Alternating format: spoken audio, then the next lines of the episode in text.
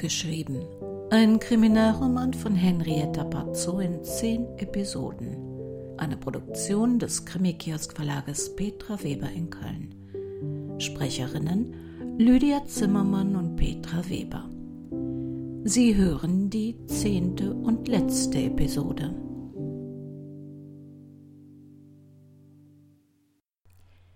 Im ganzen Haus roch es nach Kuchen, Käsekuchen, den hatte Birgit so geliebt.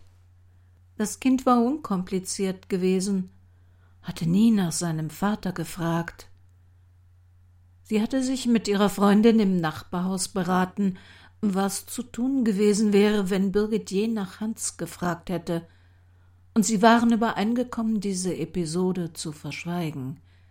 Sie hatten gemeinsam eine romantische Geschichte erfunden, in der keiner der Beteiligten verheiratet war. Aber Birgit hatte nie nach Hans gefragt. Und Hans war nie mehr in ihrem Leben aufgetaucht. Vielleicht würde Birgit jetzt fragen. Sie war entschlossen, ihr die Wahrheit zu sagen. Birgit würde sie nach ihrem Leben fragen, warum sie nie aus der Einsamkeit dieser Gegend weggezogen war, warum sie in diesem Haus, jetzt ohne Nachbarn, ohne Einkaufsmöglichkeiten, ohne menschliche Kontakte geblieben war, nachdem das Nachbarhaus doch abgebrannt war. Aber wie hätte sie wegziehen können? Wie hätte Birgit dann nach Hause finden können? Wie hätte sie zu ihr finden sollen? Sie hatte immer gehofft, dass dieser Tag kommen würde. Und jetzt war es soweit. In wenigen Stunden würde sie Birgit wiedersehen.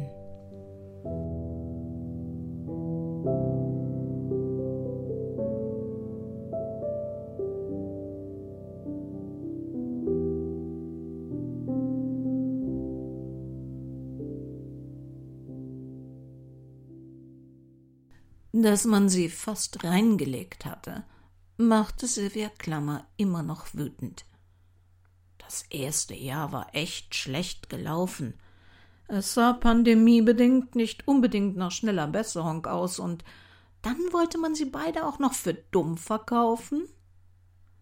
Klar, sie hatten gute finanzielle Rücklagen, und selbst wenn kein einziger Auftrag mehr reinkam, kämen sie damit gut durch die Zeit, aber es fehlten Erfolgserlebnisse.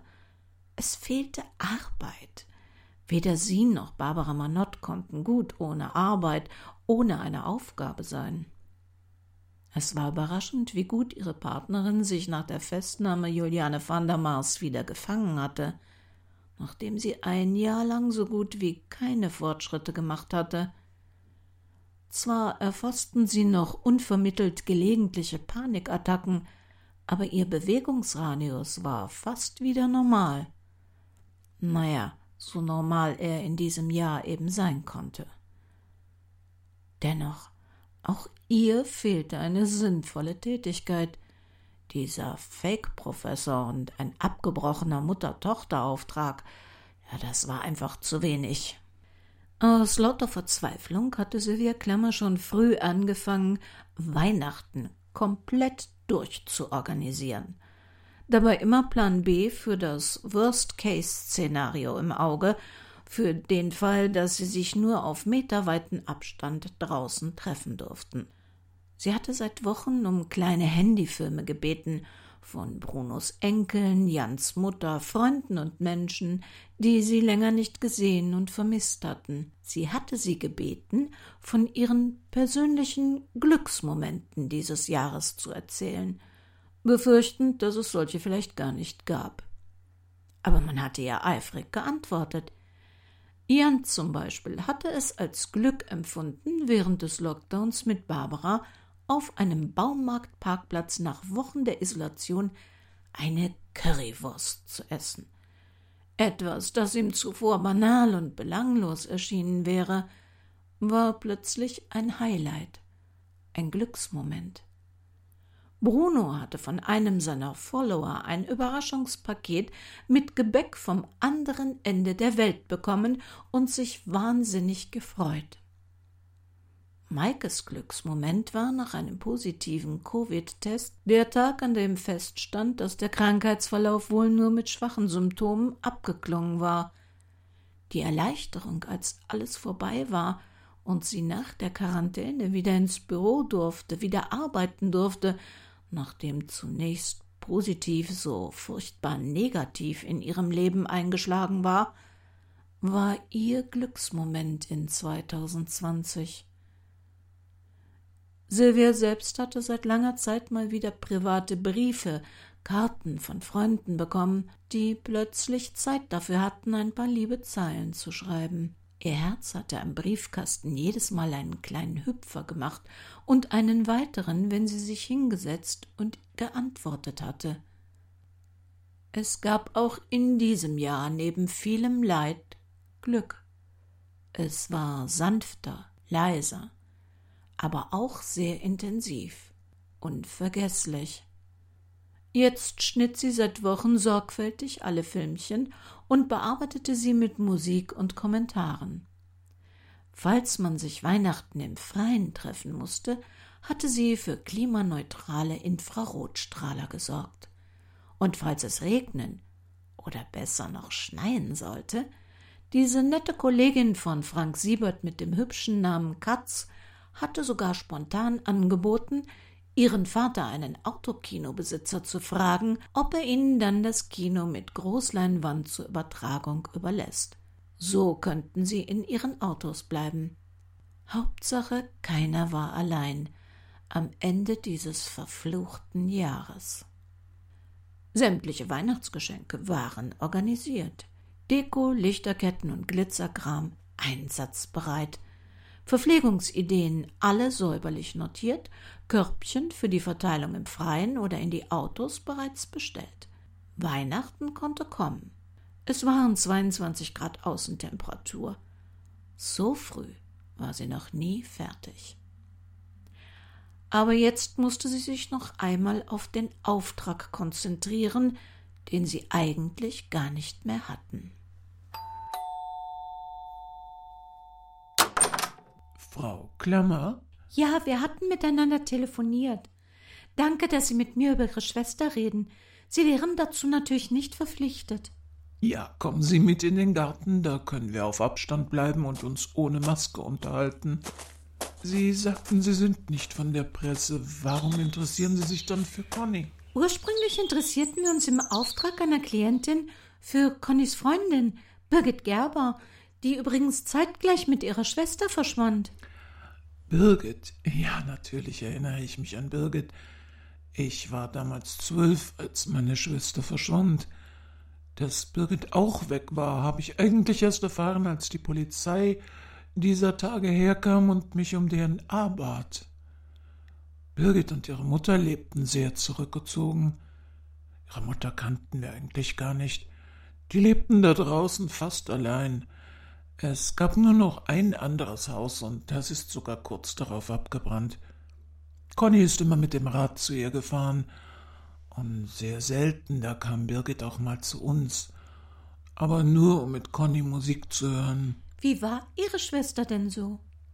Ja, ich weiß, dass Sie alle für widerspenstig und aufmüpfig, radikal gehalten haben, aber ich, ich fand sie toll, meine große Schwester.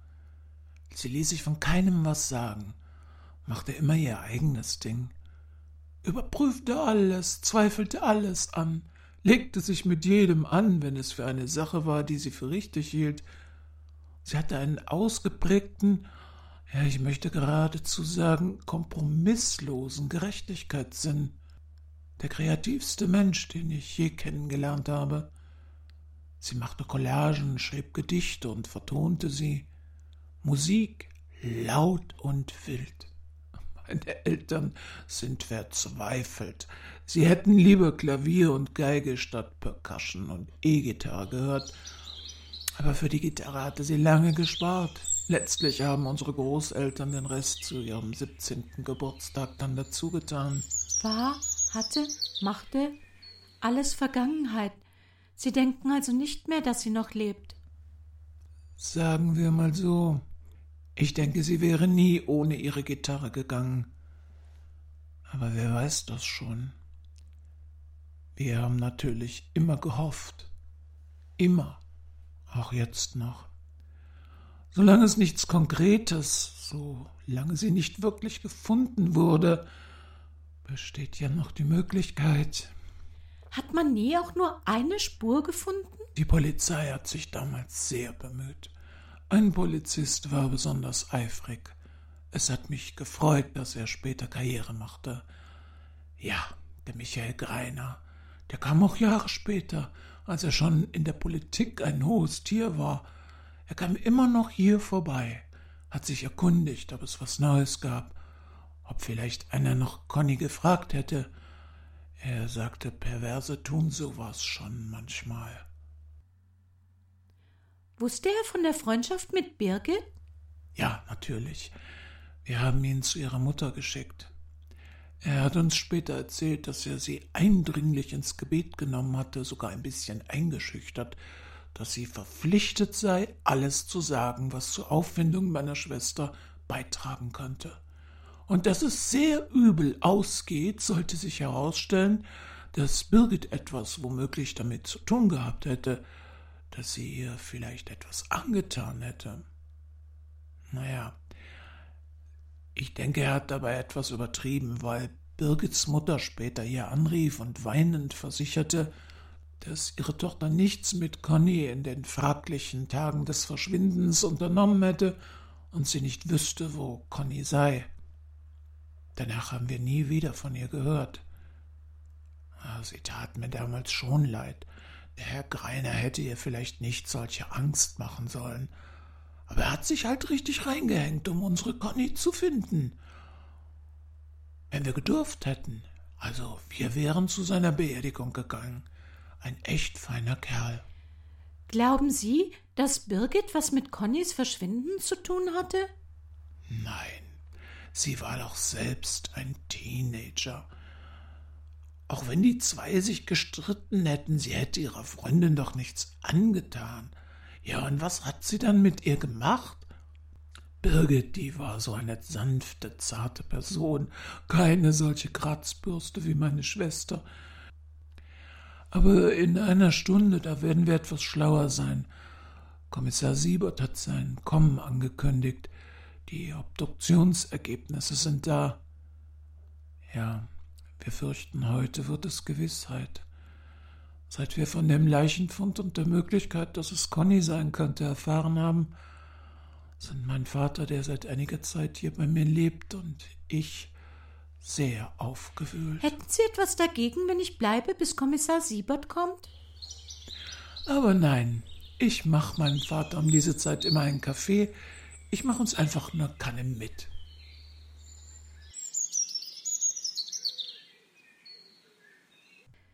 Die Zusammenarbeit mit Rebecca Katz gestaltete sich sehr angenehm für Frank Siebert.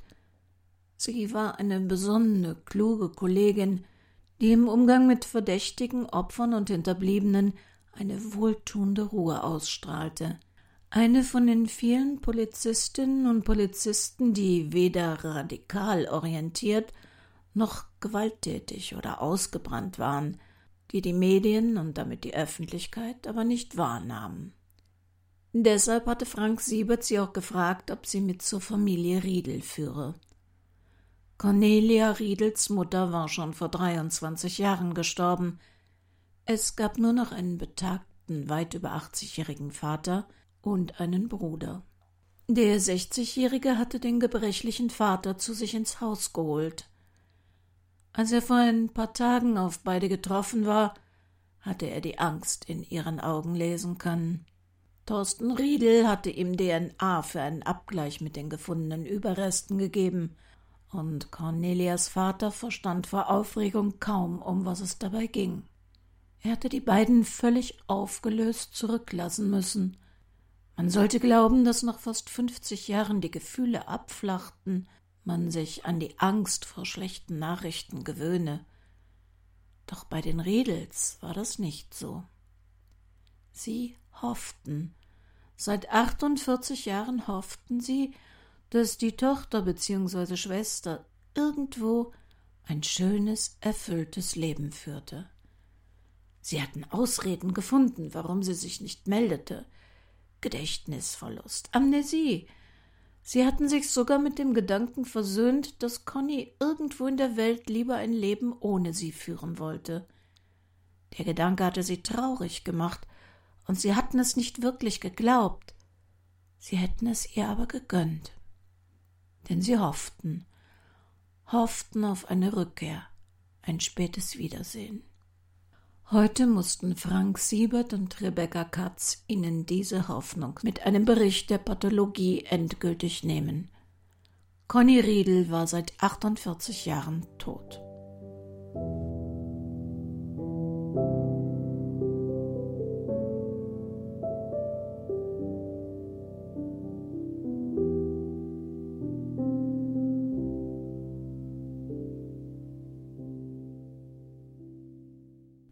Im Vorgarten von Gudrun Gerber saß eine zarte ältere Frau und starrte auf das Nachbargrundstück. Das kleine Häuschen mit Vorgarten wirkte heute seltsam und unnatürlich. Der Weg zum Haus war inzwischen zwar trocken, das Leck offensichtlich gepflegt, doch nun hatten sich auf dem Grundstück daneben kleine wilde Müllkolonien entwickelt.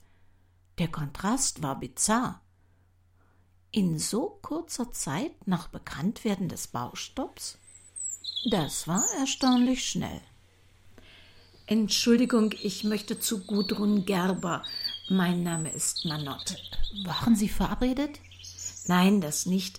Ich dachte nur, dass sie wegen der Baubedingungen ans Haus gebunden sei und ich wollte ihr unbedingt etwas zurückbringen. Tut mir leid, Gudrun Gerber ist nicht hier.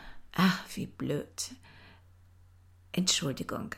Sind Sie, sind Sie Rabbi Trigger? Birgit Gerber? Ja, beides. Es ist sicher ein seltsames Gefühl, nach so vielen Jahren wieder nach Hause zu kommen. Es ist unbeschreiblich. Stimmt es, dass man Connys Leiche gefunden hat? Äh, ja, ich erhielt eben einen Anruf vom bearbeitenden Kommissar. Er sagte, die Leiche wurde anhand von DNA-Material identifiziert, das mit dem Bruder abgeglichen wurde. Sie ist vor vielen Jahren, etwa zu der Zeit, in der Sie die Stadt verließen, ermordet worden. Ich weiß. Sie haben es in der Zeitung oder übers Internet verfolgen können? Nein, ich war dabei. Und jetzt fragen Sie sich, ob ich sie ermordet habe. Conny und ich, das war wie Tom Sawyer und Huckleberry Finn. Sie die wilde, gesetzlose, ich die brave, die alle Regeln befolgen wollte. Ich zeichnete still in meinem Zimmer und Conny macht Musik.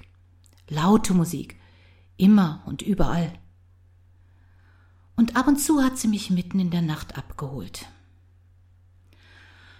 Die Nacht auf den 15. Juni war so eine Nacht ein Steinchen um Mitternacht an mein Fenster im ersten Stock, ein leises Flüstern, Tuscheln, Lachen. Und dann sind wir zum jüdischen Friedhof spaziert.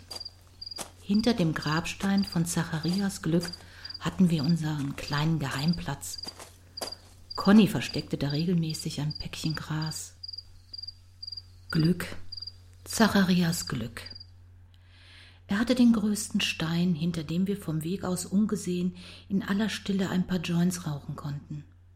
Glück. Wir hielten das für ein gutes Um. Wir träumten zusammen vom Glück im Schatten des Glücksteins, von einer Zukunft voller Farben und Töne,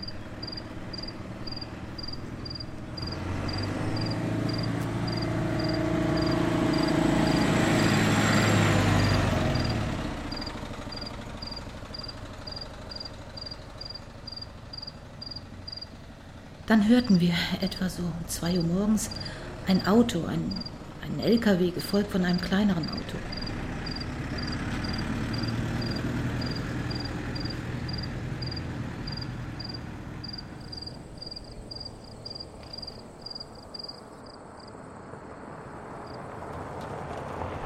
Glücks Grab lag in der Nähe des seitlichen Eingangs am Rande des Friedhofs, sowie das frische Grab von Rachel Blum, das ihm gegenüber lag.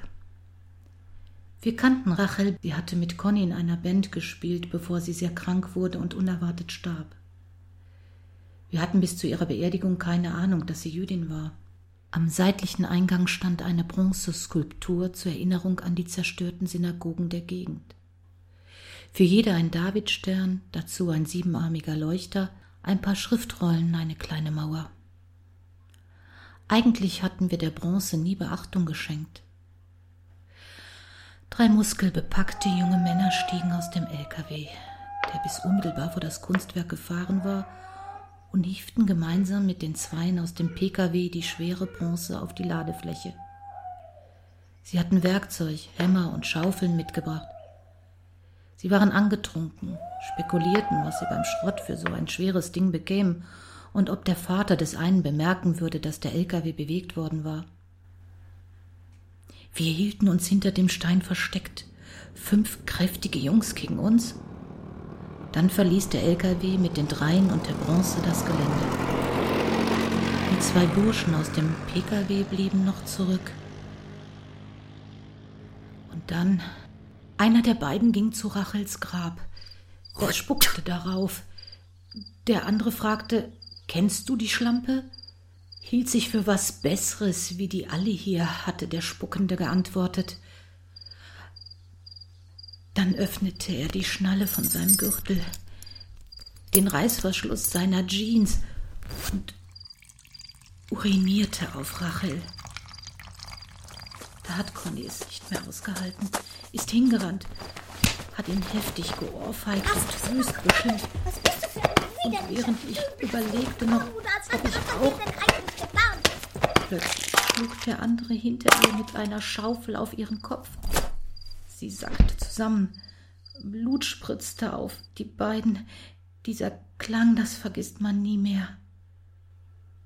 Dann bin ich weggerannt.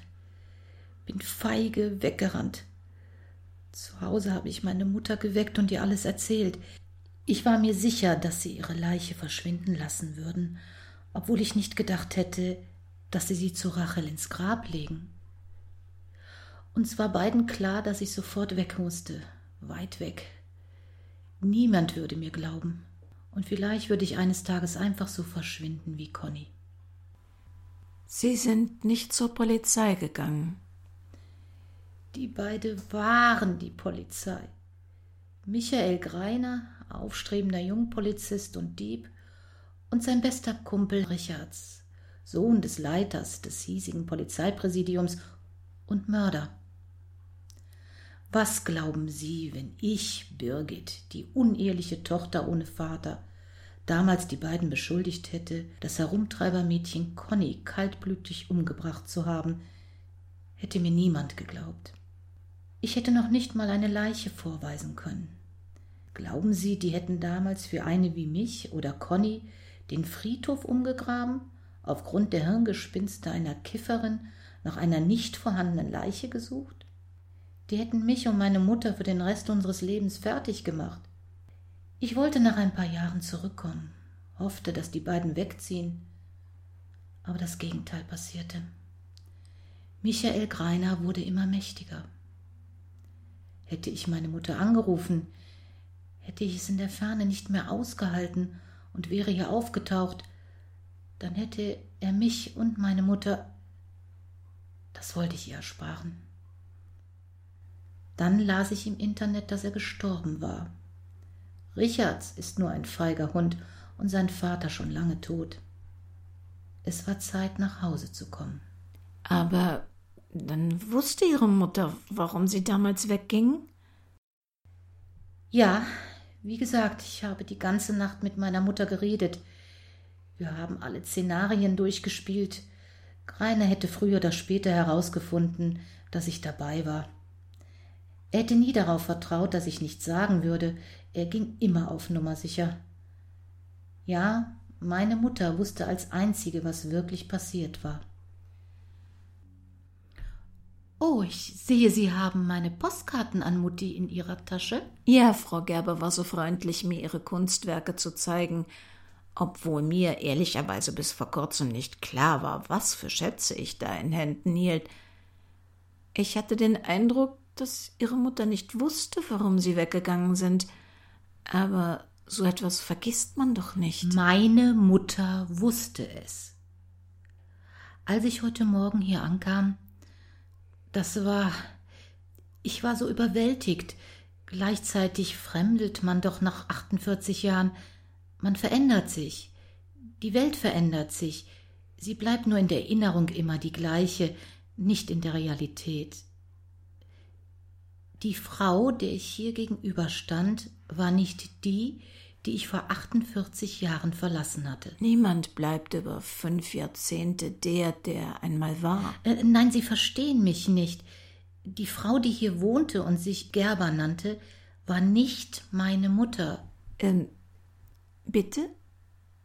Ich merkte, dass sie nichts wusste, was damals geschah, und wurde stutzig. Dann gingen wir in dieses Haus, dieses Haus voller Bücher. Sie zeigte mir in der ersten Etage stolz, dass sie die Bücher meiner Kindheit neben die Bücher ihrer Kindheit gestellt hätte und fragte, warum ich ihr nie geschrieben habe. Da wusste ich, dass diese Frau nicht meine Mutter war. Niemand außer mir wusste, meine Mutter konnte nicht lesen. Ihren Namen, also ihre Unterschrift, habe ich ihr aufgeschrieben und sie hat sie fein säuberlich abgeschrieben. Es gab nie Bücher in der Kindheit meiner Mutter, und weil sie Analphabetin war, habe ich keinen Text, sondern Bilder auf die Karten gemalt. Im Nachbarhaus bei den Ulans, da wo jetzt der Müll liegt, bei Klaus und seiner Frau, da gab es viele Bücher. Seine Frau lebte förmlich in ihren Roman. Aber diese Frau hier, diese Frau war nicht meine Mutter. War? Ist etwas passiert? Ich habe sie bei den Schultern gepackt und geschüttelt und wollte wissen, wer sie ist, um was mit meiner Mutter passiert ist. Dabei ist sie die Treppe heruntergestürzt. Es war ein Unfall. Ich konnte nichts mehr tun und werde nie erfahren, was mit Mutti passiert ist.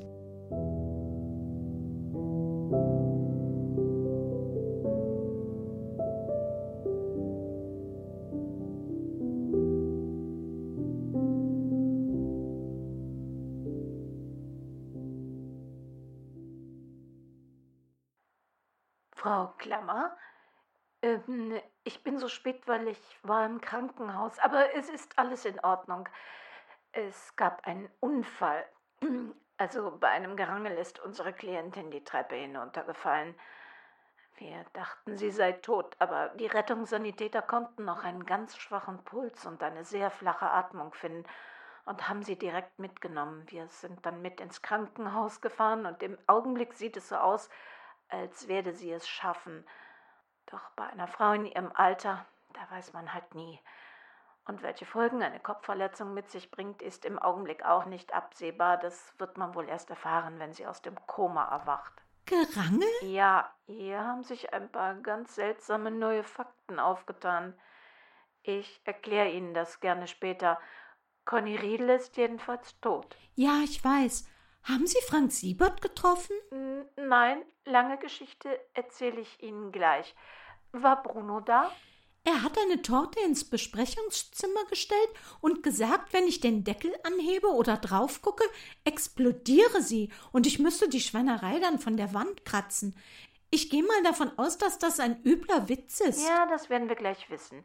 Kommen Sie doch mal raus vor die Türe. Wie bitte? Na, ich stehe vor der Türe auf der Straße und möchte Ihnen etwas zeigen. Oh, ein neues Firmenschild. Messing. Sehr schick.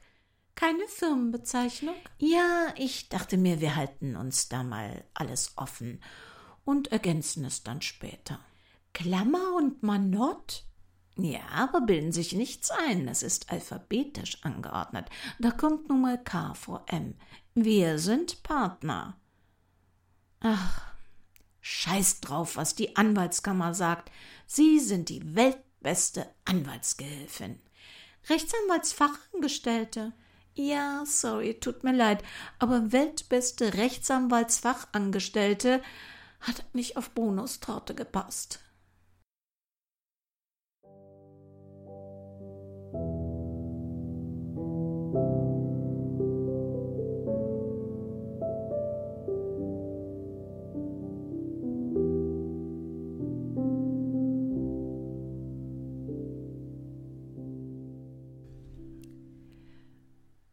Frank Siebert sah sich seinen Bericht noch einmal an. Aufgrund der Aussage von Birgit Gerber hatte er einen Haftbefehl wegen Mordes gegen Professor Dr. Wolfgang Richards beantragt. Mord verjährte nicht. Nach Bekanntwerden des Mordes und der kriminellen Verknüpfungen mit dem verstorbenen Landrat Greiner war es im Rathaus turbulent zugegangen. Sein Sohn Fabian Greiner war von seinem Amt als Bürgermeister sofort zurückgetreten.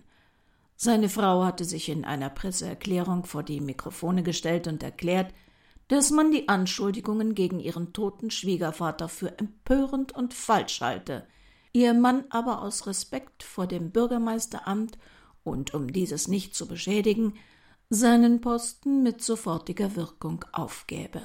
Sie und ihre Familie seien an einer restlosen Aufklärung der verleumderischen Angelegenheit interessiert und würden natürlich mitarbeiten, die Wahrheit ans Licht zu bringen und den Ermittlungsbehörden alles freiwillig offenlegen.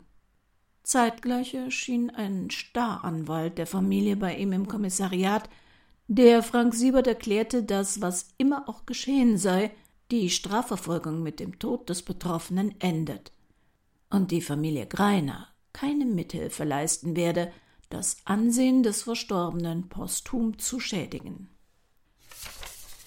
Frank Siebert steckte den Brief wieder in den Umschlag mit der handschriftlichen Aufschrift Nach meinem Tode zu öffnen.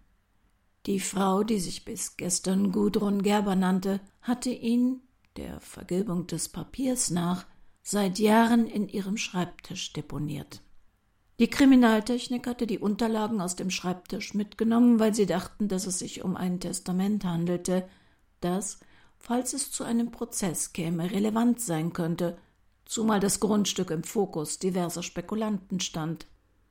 Doch der Brief erzählte die Geschichte der Frau, die jetzt im Krankenhaus lag und über den Berg war, aber noch Tage, vielleicht Wochen im künstlichen Koma bleiben musste. Ihr Name war nicht Gudrun Gerber. Ihr Name war Johanna Uhland, Ehefrau von Klaus Uhland und für viele Jahre beste Freundin und Nachbarin von Birgit Gerbers Mutter Gudrun. Die Nachbarn hatten immer gemeinsam gegessen, füreinander gekocht. Am Tag des verhängnisvollen Brandes war Gudrun Gerber im Nachbarhaus bei Klaus Uhland brachte ihm Essen. Sie war, wie er, zuerst bewusstlos geworden und dann später im Brand mit ihm gestorben und verbrannt. Durch ein Missverständnis dachten die Brandermittler bei Frau Uhlands Rückkehr, sie sei Gudrun Gerber. Und so war sie in das Leben der Nachbarin geschlüpft, in das Leben ihrer besten Freundin, die alles mit ihr durchgestanden hatte die leblose Ehe mit Klaus, den von Johanna Uhland schon früh abgeschriebenen Kinderwunsch, den der schon vor dem Unfall zeugungsunfähige, hilfsbedürftige Ehemann nicht erfüllen konnte und wollte, und ihre schiere Verzweiflung in der Zeit nach seiner Rückkehr aus dem Krankenhaus. Der Brief bestätigte, was die Laborergebnisse der Haare der falschen Gudrun Gerber mit den von Sylvia vorbeigebrachten DNA-Spuren an Birgit Gerbers Hotelgeschirr bewiesen. Johanna Uland war Birgit Gerbers leibliche Mutter, die ihren Ehebruch, ihre Schwangerschaft vor ihrem Mann und der Welt geheim gehalten hatte, während ihre Freundin Gudrun eine uneheliche Geburt vorgetäuscht und sich des Babys angenommen hatte. Durch eine schicksalhafte Fügung konnte sie in dem Haus bleiben, das für sie die einzige Möglichkeit war, ihre Tochter je wiederzusehen. Denn nach Johanna Uhland hätte Birgit Gerber nach Gudruns Tod nie gesucht.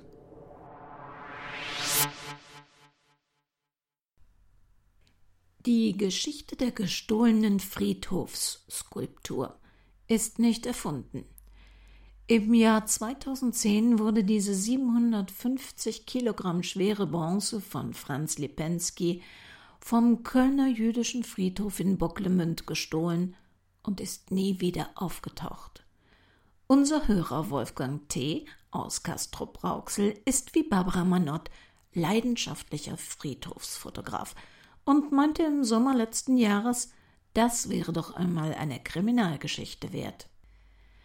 2020 geht seinem Ende entgegen und es wird uns allen unvergesslich bleiben. Was Weihnachten bringt, wie wir es verbringen werden, das steht heute noch in den Sternen. Am 24. Dezember 2020, das ist, wie das Schicksal es nun mal will, ein Donnerstag, werde ich morgens eine Sendung einstellen. Nichts Brutales, nichts Sentimentales, einfach nur ein bisschen Zeit, die wir miteinander verbringen können, falls das doofe C uns doch in die Isolation weiterhin zwingt. Wenn Ihnen an dem Tag, also abends oder nachmittags, die Decke auf den Kopf fällt, die Zeit lang wird oder Sie, wie man in Köln sagt, dat Ärm dir kriegen, dann hören Sie einfach mal rein und wir verbringen ein bisschen Zeit miteinander. Und wenn es bei Ihnen zu dieser Zeit trubelig zugeht, dann hören wir uns eben nach den Feiertagen. Das Impressum, Sie wissen's, mit anderen Manott-Krimis und dem Zusammenschnitt von Abgeschrieben auf www.krimikiosk.de. Ob Sie nun der Ich brauch ein riesen Weihnachtsfest-Typ oder eher der Stille Nacht-Fan sind, wo immer Sie sind, was immer Sie tun, passen Sie bitte gut auf sich auf.